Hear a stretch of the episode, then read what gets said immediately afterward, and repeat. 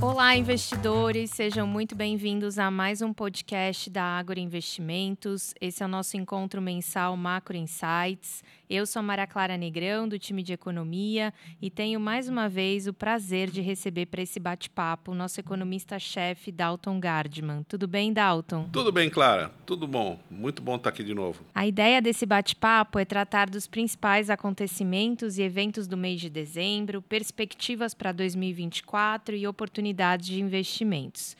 Vamos começar lembrando que já publicamos o nosso relatório mensal Perspectivas Econômicas. Não deixem de conferir esse material no site da Ágora, na aba Ágora Insights. Vamos lá, Dalton, preparado? Opa, sempre.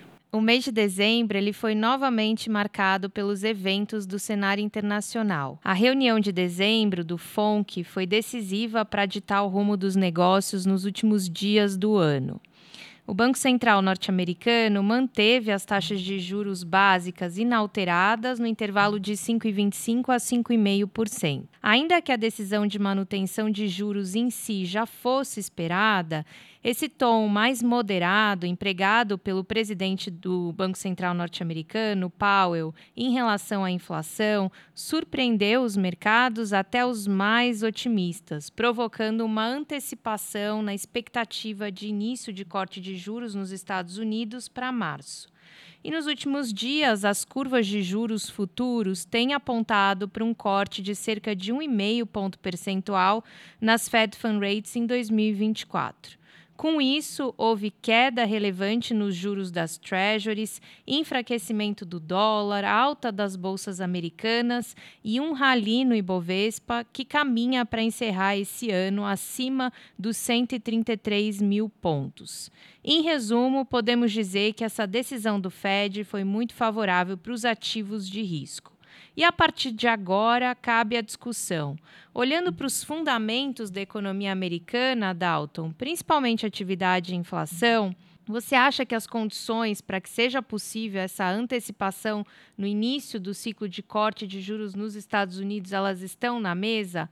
Qual é a tua visão para o cenário internacional pensando 2024? Pois é, Clara, você expôs de maneira perfeita aí o, delineamento, né, o contorno das condições que explicaram a melhora dos preços de ativos, né, bolsa brasileira incluída nesse rol, né, tudo aconteceu, né? Tudo aconteceu devido à melhora da percepção do encaminhamento, né, no caso do corte de juros pelo Fed nos Estados Unidos. Analogamente, né, a gente viu uma queda forte do rendimento dos títulos de 10 anos nos Estados Unidos, que basicamente superaram 5%, né, alguns meses, né, basicamente começo de novembro a gente estava nesses patamares, né, para bater números próximos de 4. Então, é uma enormidade essa melhora. E, como você bem disse, fez a pergunta mais difícil de ser feita, é, juntamente com a mais difícil resposta a ser dada por ela. Será que março de 24, como os mercados estão prevendo, nós acabaremos vendo o primeiro corte de juros pelo Fed? Eu entendo e vou botar basicamente dois conjuntos de fatos e análises para o nosso investidor entender. Do ponto de vista estritamente fundamental, qual seja uma meta de 2% para o Fed conseguir chegar nessa meta de inflação. Sendo que o núcleo de inflação está acima de 3, mostra uma coisa só para mim. Não há vitória decisiva e resoluta em relação ao combate à inflação nos Estados Unidos. Falta muito para se chegar a 2%.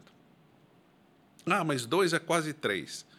Não é bem assim que funciona. A gente conhece esse processo no Brasil, né? a gente conheceu esse processo na América Latina, no México, etc a gente dá o nome de desancoragem, né? A hora que você devia estar firmemente ancorado no espaço lá, num tal número da meta de inflação, aquilo ajuda na formulação né, das estratégias de preço, é, qual aumento de preços que serão é, planejados para um produto X, Y, de uma, de uma companhia H ou J, enfim, imaginária, a, o próprio fato da orquestração dos aumentos de preços serem conhecidos, no caso, próximos da meta de inflação, ajuda muito né, nessa sincronização. Tá? Quando a inflação é muito alta, a gente tem um outro problema. Será que os preços vão subir mais? Tá? Será que vão subir menos, etc. Então, entendo que os juros não deveriam cair nos Estados Unidos no primeiro trimestre. Agora, se você me perguntar para aquele trader aqui dentro de, de mim, será que eles vão cair? Eu acho que eles vão cair. Então há uma diferença entre o que deve ser feito e o que vai acabar sendo feito, né? E a nossa função aqui é, evidentemente, comentar, né? Mas é, o que eu vejo é que há um conjunto peculiar de fatores, quer dizer, há sinais de desaceleração ainda modestos, mas há sinais de aceleração na economia americana. Há um medo que o Fed, mantendo juros muito altos por muito tempo, enseje, crie uma recessão, do qual ele vai ser culpado, o que não é bem assim, quer dizer, é um conjunto de coisas, uma política fiscal meio destrambelhada, excessiva, né?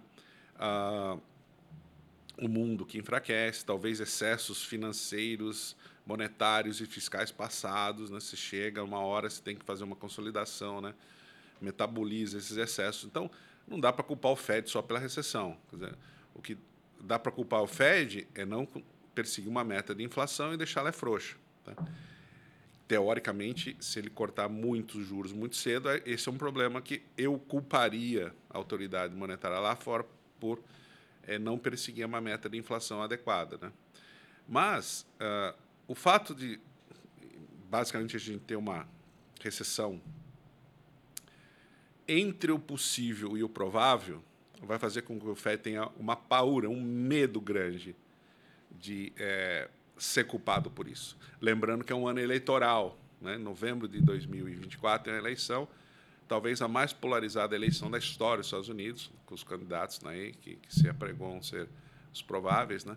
Então, imagine só como que o Fed reage numa hora dessa. E vamos supor que janeiro, fevereiro comecem a se verificar números de piora no emprego nos Estados Unidos. Né? O caldo de cultura para corte de juros está dado, ainda que você esteja distante da inflação. Então a gente vai para uma terceira formulação que eu estou falando que você conhece bem, que a gente está repetindo para os investidores. São, são dois cenários que os investidores têm que basicamente escolher um lado, tá? Uma desaceleração da economia com alguma vitória parcial de inflação, até uma vitória mais incisiva contra a inflação, ok. Você reduz a atividade, ameniza um pouco a pressão sobre preços e salários, a economia desacelera, possivelmente uma recessão branda, e você declara alguma vitória com a inflação. Esse é um cenário. O outro cenário é você não tem recessão, a economia continua bombando, né, como a gente fala no jargão, e a inflação não cede. Esse é o segundo cenário. Tá? Então você tem que escolher uma dessas duas coisas. O cenário absolutamente idílico, né, é perfeito, é você tem uma tremenda desaceleração da inflação e não tem recessão esse cenário tem uma dificuldade muito grande de comprar. Então, às vezes, quando eu vejo um mercado comemorando dados de baixo desemprego, bons dados de atividade e melhora da inflação, eu penso, não, o mercado está comprando aquele cenário que, na minha visão, é inexistente, que tudo dá certo. Mais perfeita sincronização, uma, um cenário completamente perfeito, tá? Como eu não gosto desse cenário, eu tenho que optar por o cenário 1 ou 2, quer dizer, alguma recessão com vitória na inflação é, ou hum, sequer qualquer desaceleração e inflação continua alta. Me parece que o mais provável seja alguma desaceleração forte, até se chamar de recessão, com alguma vitória de inflação. Esse é o meu cenário pessoal, nosso cenário aqui na área que você está cansada de, de ouvir e já está cansado de falar para os, os investidores. Tá? É, o mercado parece que ele está querendo comprar o segundo, quer dizer, é, olha, não tem muita desaceleração, mas a inflação também fica em 3, mas 3 é quase 2, quer dizer... É o tal do pouso suave. É o pouso suave com uma, um jeitinho na, na meta da inflação. Jeitinho quem faz é brasileiro. Estados Unidos tem uma credibilidade passada, supostamente, né? o, Federal Reserve dos Estados Unidos. Eu, eu, é uma coisa que o ponto central aqui, claro, é um só. Eu acho que, como se diz em inglês, unfinished business. Não é um assunto pacificado e terminado que vai ocorrer o A ou B, o 1 ou 2, tá? Eu acho que tem muita água para rolar nesse negócio. Então, tem muita incerteza. Por isso que eu volto à história. Corte de juros já em março, resolutamente, com uma economia que desacelera pouco e vitória a inflação, eu não consigo ver. Portanto, é possível que a gente tenha exagerado um pouco, esteja havendo um exagero nas correções para cima desses preços de ativos no mundo inteiro. Eu, de novo, o trader aqui dentro, né, eu deixaria correr, porque é, num primeiro momento você tem aquela ansiedade que vai ser resolvida quando? No não corte em março. Só que hoje, os penúltimos dias de, de 23, né? pessoal que vai estar nos ouvindo aí no comecinho de 24 vai imaginar, pô, mas você está falando de um evento que pode se concretizar ou não em março de 24. E, e o mercado está aproveitando essa, esse bem-estar, né, esse bom momento, depois de um, um ano sofrido. Né? Olha a performance de multimercados aqui no Brasil, por exemplo. Né? Você teve nove, dez meses de sofrimento para dois meses de, de, alegria. Né? Então, eu entendo que tem um, uma tendência que acaba, deve acabar continuando. Quer dizer, de outra forma, não sei se existe uma correção tão forte a caminho na bolsa, porque ela subiu demais, não, não é o caso. O que, o que basicamente acabaria com a festa é o Fed simplesmente voltar atrás, né? os famosos pivôs, né? É, o cavalo de pau, né? É uma, especialmente vindo do presidente do Fed, que não sugeriu corte de juros, depois sugeriu o corte de juros, sugeriria de novo o não corte. Parece improvável esse cenário até março. Né?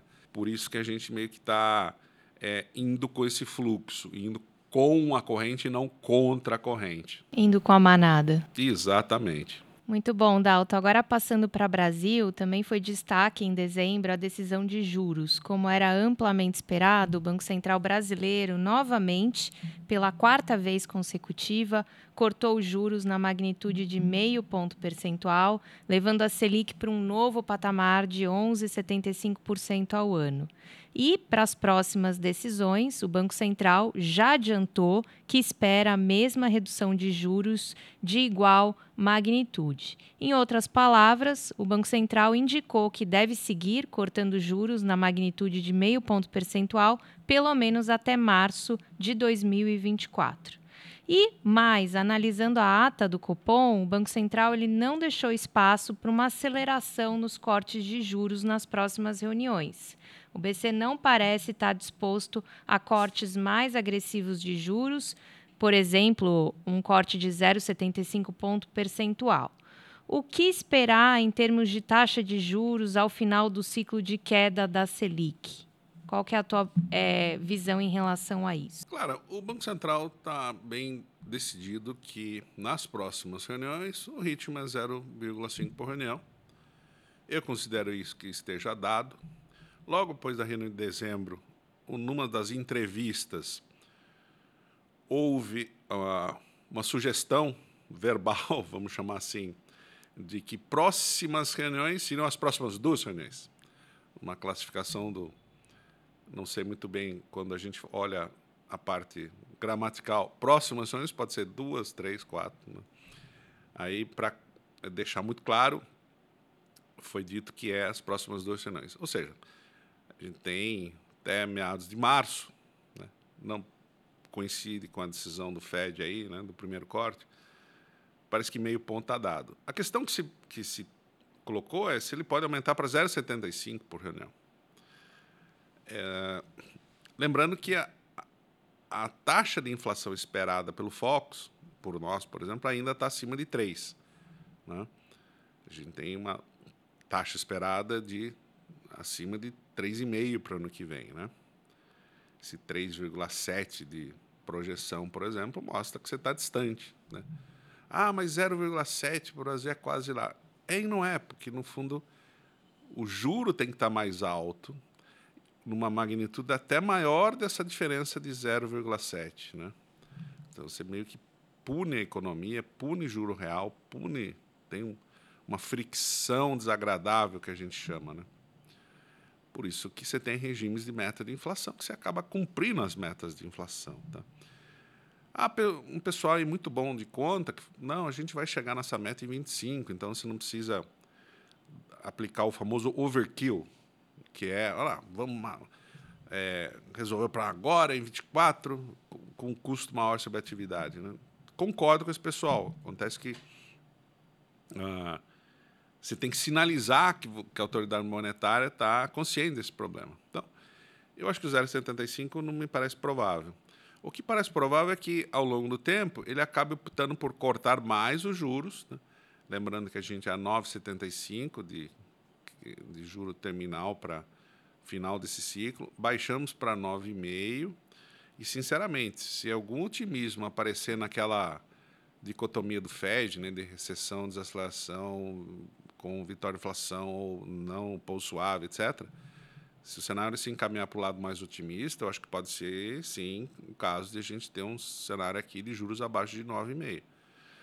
Antes eu achava praticamente impossível em 24 que nós né, tivéssemos aí um juro abaixo de 9.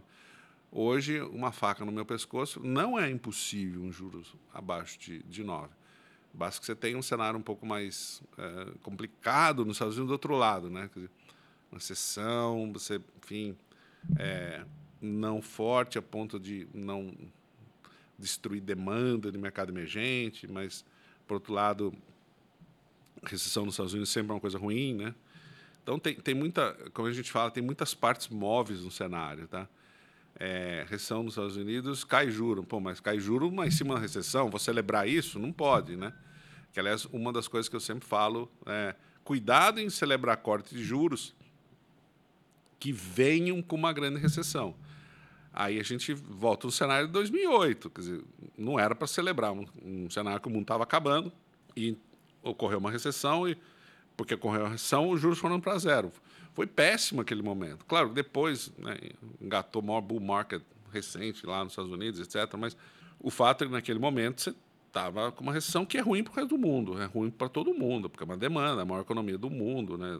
praticamente 30% da demanda do mundo vem dos Estados Unidos, né? o grande provedor de déficit conta corrente dele significa demanda por outros produtos de, de todo mundo. Né? Então, em resumo, eu, eu acredito que o passo do Copom está dado em meio das duas a três reuniões.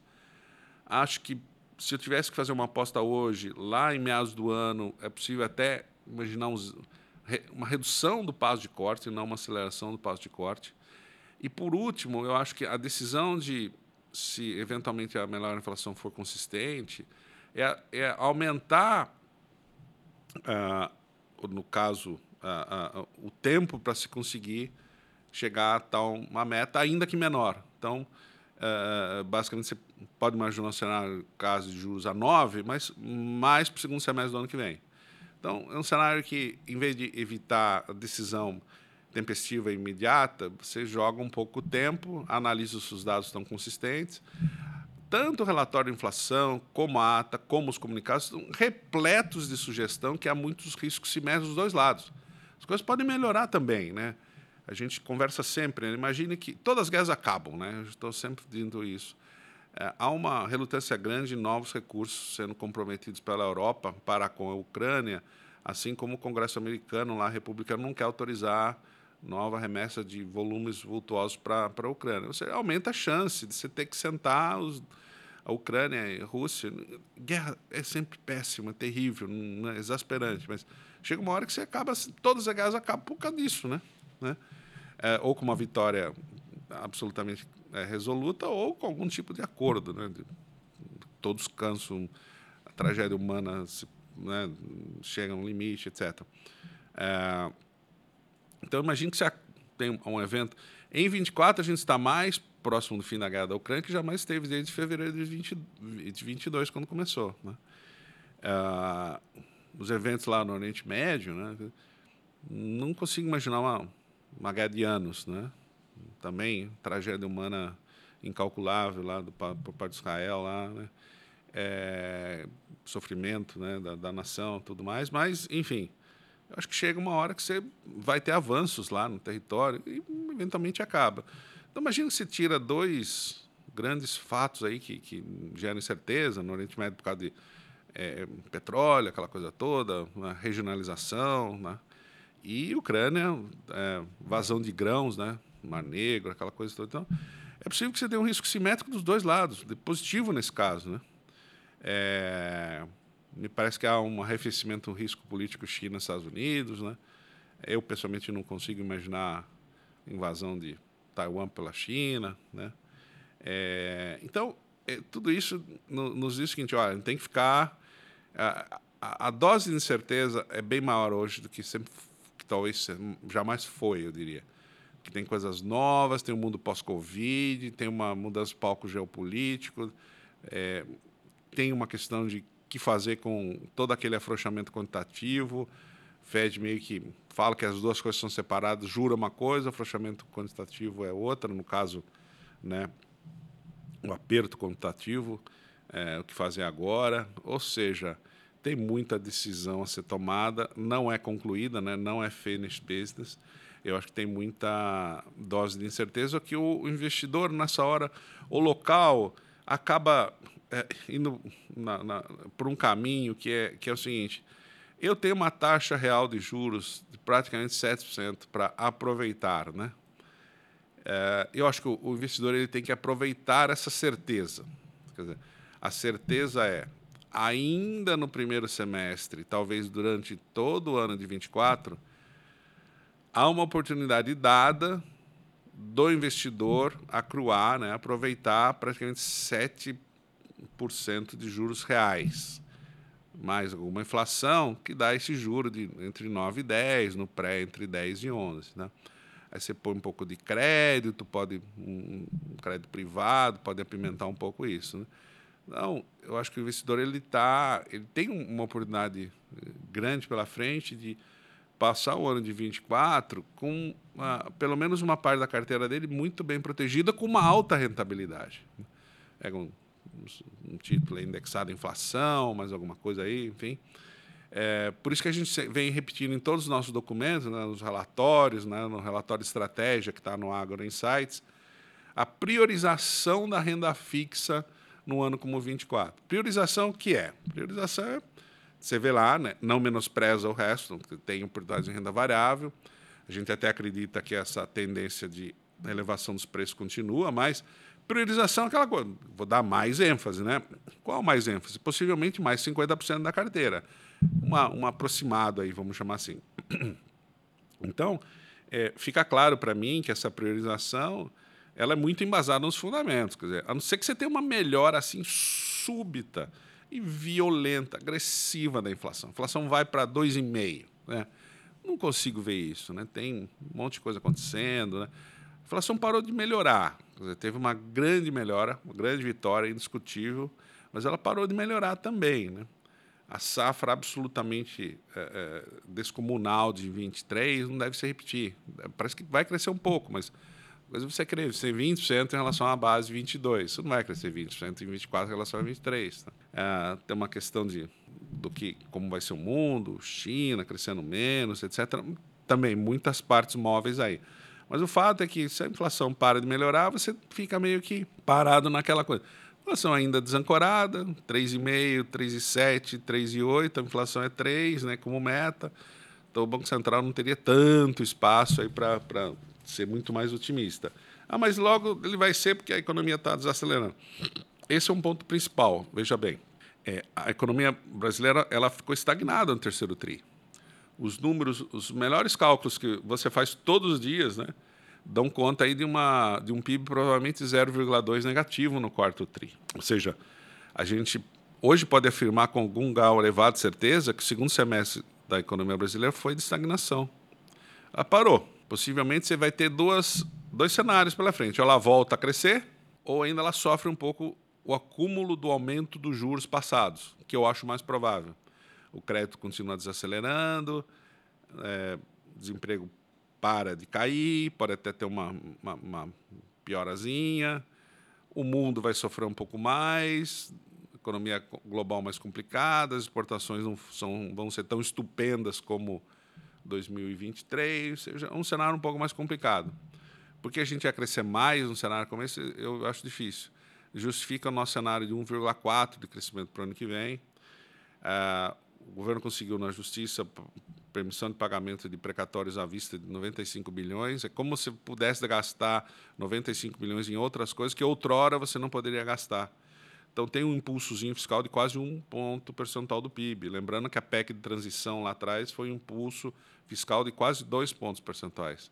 Então foi muito relevante essa adesão de precatórios. Aumenta a dívida em quase 1% do PIB imediatamente, que é outro problema que a gente vai a gente vai jogando para frente o problema fiscal. A gente meta zero, não meta zero, meta zero, não meta zero, a gente esquece que a gente deveria estar tendo um superávit fiscal para reduzir a dívida.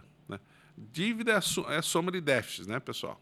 Então, se a gente tem uma dívida que vai crescendo, crescendo, você tem que fazer um ajuste. Ajuste é ter superávit, né? sobrar um dinheiro para pagar os juros e principal. Né? Então, mesmo a meta de déficit zero, que eu acho improvável né, de ser é, atingida em 24, que é obra da discussão política, etc. e tal, né, presidente, o ministro da Fazenda mantendo, discussão no Congresso, etc. Eu entendo que é meio que a gente está encobrindo a real necessidade de você ter um superávit, mas não se fala nisso, né? Não há uma predisposição política hoje de um ajuste fiscal de dois pontos percentuais do PIB, até três pontos percentuais do PIB. Parece impossível isso nesse momento. Então você vai jogando, meio que empurrando o problema, depois a gente vê. Em 90, em 90 final da década de 90, a gente viu que não dá para empurrar. Chega uma hora que você tem que fazer o ajuste. Difícil dizer e precisar quando a gente vai precisar de ajuste. Quando seca a liquidez, quando o juro sobe muito mais nos Estados Unidos, mas ele está na iminência de cair. Então, é possível que 24 a gente passe aí, mas 25 vai voltar a discussão, né? Lembrando que a meta é 0 para 24, 0,5 positivo para 25 e 1% para 26. Me parece são, são, são obras de ficção esses números se você não fizer outras medidas de corte de gasto. E não dá para aumentar só a receita. A gente viu que tem um limite. Quer dizer, congressos no mundo inteiro acabam sendo refratários ao aumento de impostos, porque os congressistas voltam às suas bases e veem, não, mas o senhor aprovou lá aquele aumento de imposto, X, Y, Z, né? E aqui é muita coisa. A gente tinha aqui um aumento necessário de 170 bilhões de impostos. Né? É, é, é cavalar esse valor. Né? Então, em resumo, é, acho que a gente é, tem um problema fiscal no futuro, não resolvê-lo no presente é um problema, mas não é disruptivo a ponto de a gente ter que alterar. E, sobretudo, é, é, não é o que nos faz deixar de recomendar a priorização da renda fixa. Logo você me pergunta sobre a renda variável, que é um ambiente bem delicado, porque ao mesmo tempo que você tem oportunidade, você tem riscos específicos na renda variável. Né? Muito bom, Dalton. E agora sim, né, entrando, você já adiantou bastante da, da questão dos investimentos, mas é, chegamos né, na parte mais importante das oportunidades é, para 2024. E, ao comentarmos essas perspectivas econômicas e os impactos para os investimentos no ano que vem, não podemos deixar, né, não podemos fugir de uma visão sobre o preço-alvo para as estimativas do Ibovespa, pensando em dezembro de 24. E é, agora, no final do ano de 23, a gente abre o jornal, Jornal Valor, e está lá as estimativas né, e as expectativas e projeções é, e preço-alvo é, para a Ibovespa. Ah, o Bradesco BBI, inclusive, estima em 157 mil pontos o valor do Ibovespa em fins de 2024. Isso te parece otimista? Qual que é a tua visão? E quais são as suas recomendações para os investidores, pensando em renda fixa e renda variável? Você até já comentou a respeito disso. Considerando esse ambiente de juros reais ainda elevados, até por por tudo isso que você falou do fiscal, indefinições, incertezas, chega ou não na meta, a gente acha que é pouco provável que se atinja essa meta. Mas, ao mesmo tempo, a gente não pode deixar de considerar também que a Selic está nessa trajetória de queda e, eventualmente, pode chegar e se aproximar desse 9% de, de Selic. Então, qual que é a tua visão aí para a gente concluir uh, o podcast pensando em investimentos em 2024? Projeção de preço-alvo para a Bolsa sempre tem controvérsia por trás. Né? Uma projeção, enfim, é, se envolve inúmeras variáveis, né? taxa de crescimento, taxa de juros, taxa de desconto. 150 mil pontos, 157 mil pontos particularmente, era basicamente 20% de aumento em relação a fins de 23, tá? É, vamos pensar um pouquinho que quando os juros estão em 11,75 e você tem um prêmio de risco, qual é o, o que é um prêmio de risco aqui nesse caso? É quanto eu preciso ganhar a mais para permanecer num ativo de risco. Eu posso ganhar X num ativo absolutamente seguro, né? título tesouro, título tesouro americano, por exemplo, é o famoso ativo livre de risco, né? Não é bem assim, mas vamos entender que é mais ou menos isso. E para que eu é, é, seja incentivado a comprar ações, eu preciso ter um, um, retorno a mais, né? É o prêmio de risco por deter ações. Então, tem várias formas de calcular esse prêmio de risco. Né? Basicamente, peço que os investidores acreditem por um momento que ela deve estar em torno de 7% esse prêmio de risco, tá?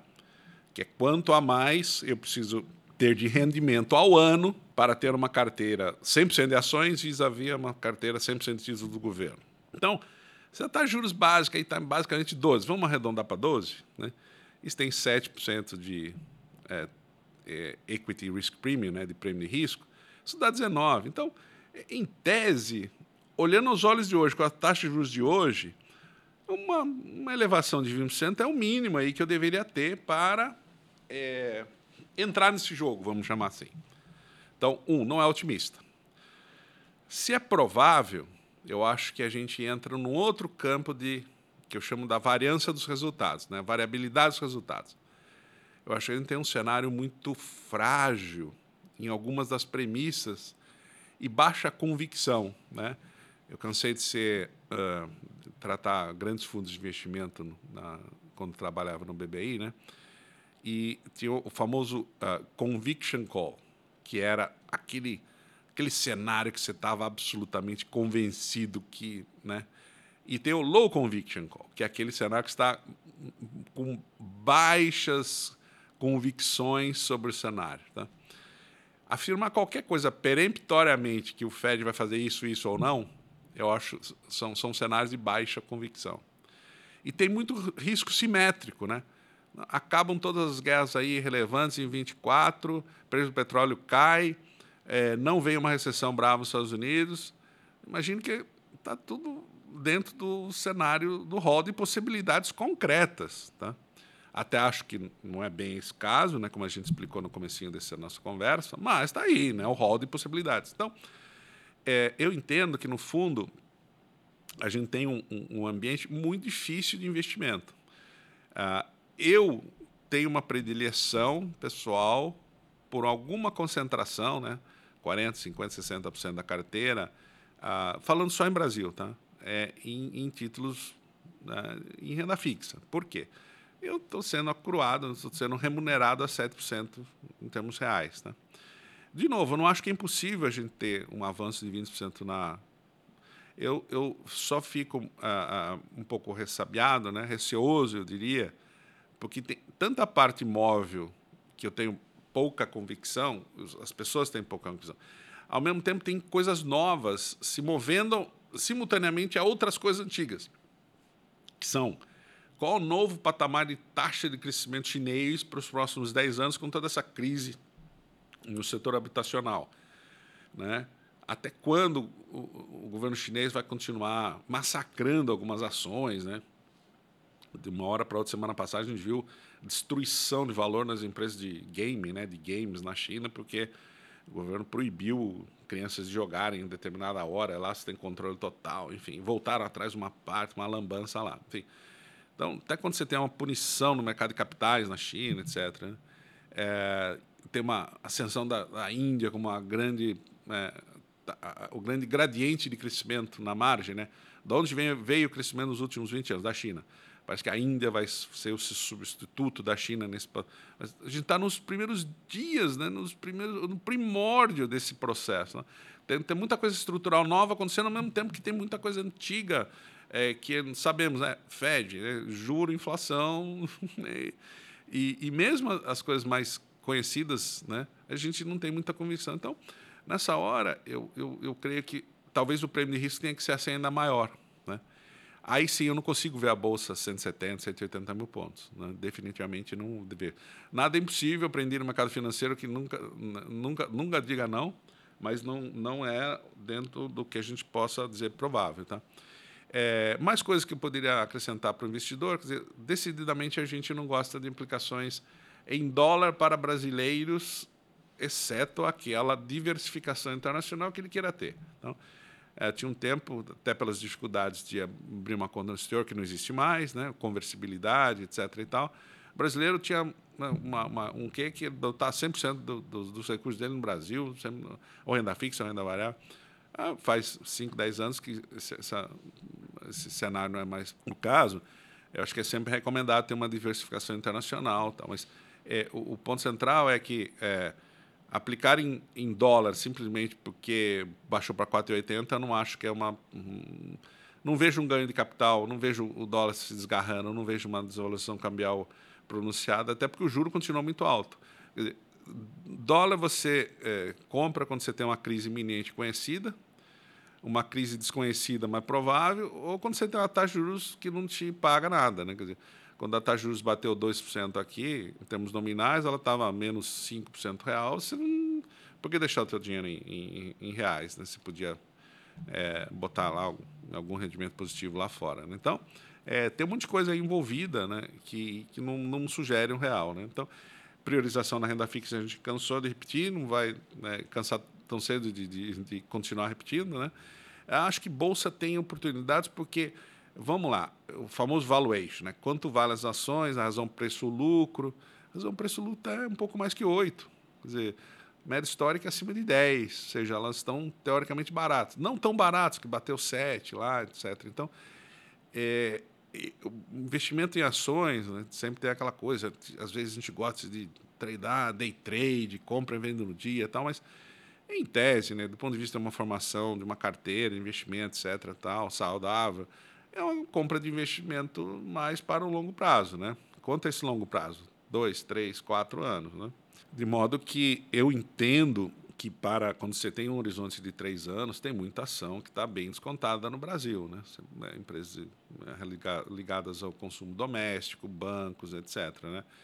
A gente tem toda uma miríade de, de, possibilidades nas nossas carteiras recomendadas lá. Né? Não vou entrar em nomes específicos, né? mas no Agro Insights tem lá toda, toda, todo tipo, né? Top 10, dividendos, carteira arrojada, small caps, carteiras para diversificação, né? É, eu sempre faço essa live, né? Das carteiras recomendadas no, comecinho de cada mês com o Ricardo e com o nosso colega Renato. Quer dizer, eu tenho uma predileção muito grande pelas carteiras de pela carteira de dividendos, né? Você tem ótimos, bons pagadores de dividendos, né? Então, é, nesse mês, por exemplo, a gente tem lá, só para citar algumas coisas, né? BB Seguridade, CCR, né? Ah, Telefônica Brasil, Itaúsa, Engie, né? São é, pagadores de dividendos que é, é, é, pagam altos dividendos e eu, eu brinco que você fica com ação de brinde, né? É, é mais ou menos isso que, que acaba acontecendo. Então, claro que tem, tem outros nomes, né? Quer dizer, basicamente, é, o pior já passou em termos de uma desaceleração do crédito. Né? Bancos né, e algumas financeiras podem voltar a ser é, uma, uma boa escolha. Né? Petróleo, claro, sempre eu entendo que existe uma tendência de alta estrutural do preço do petróleo pelo subinvestimento nos últimos 10 anos. Né?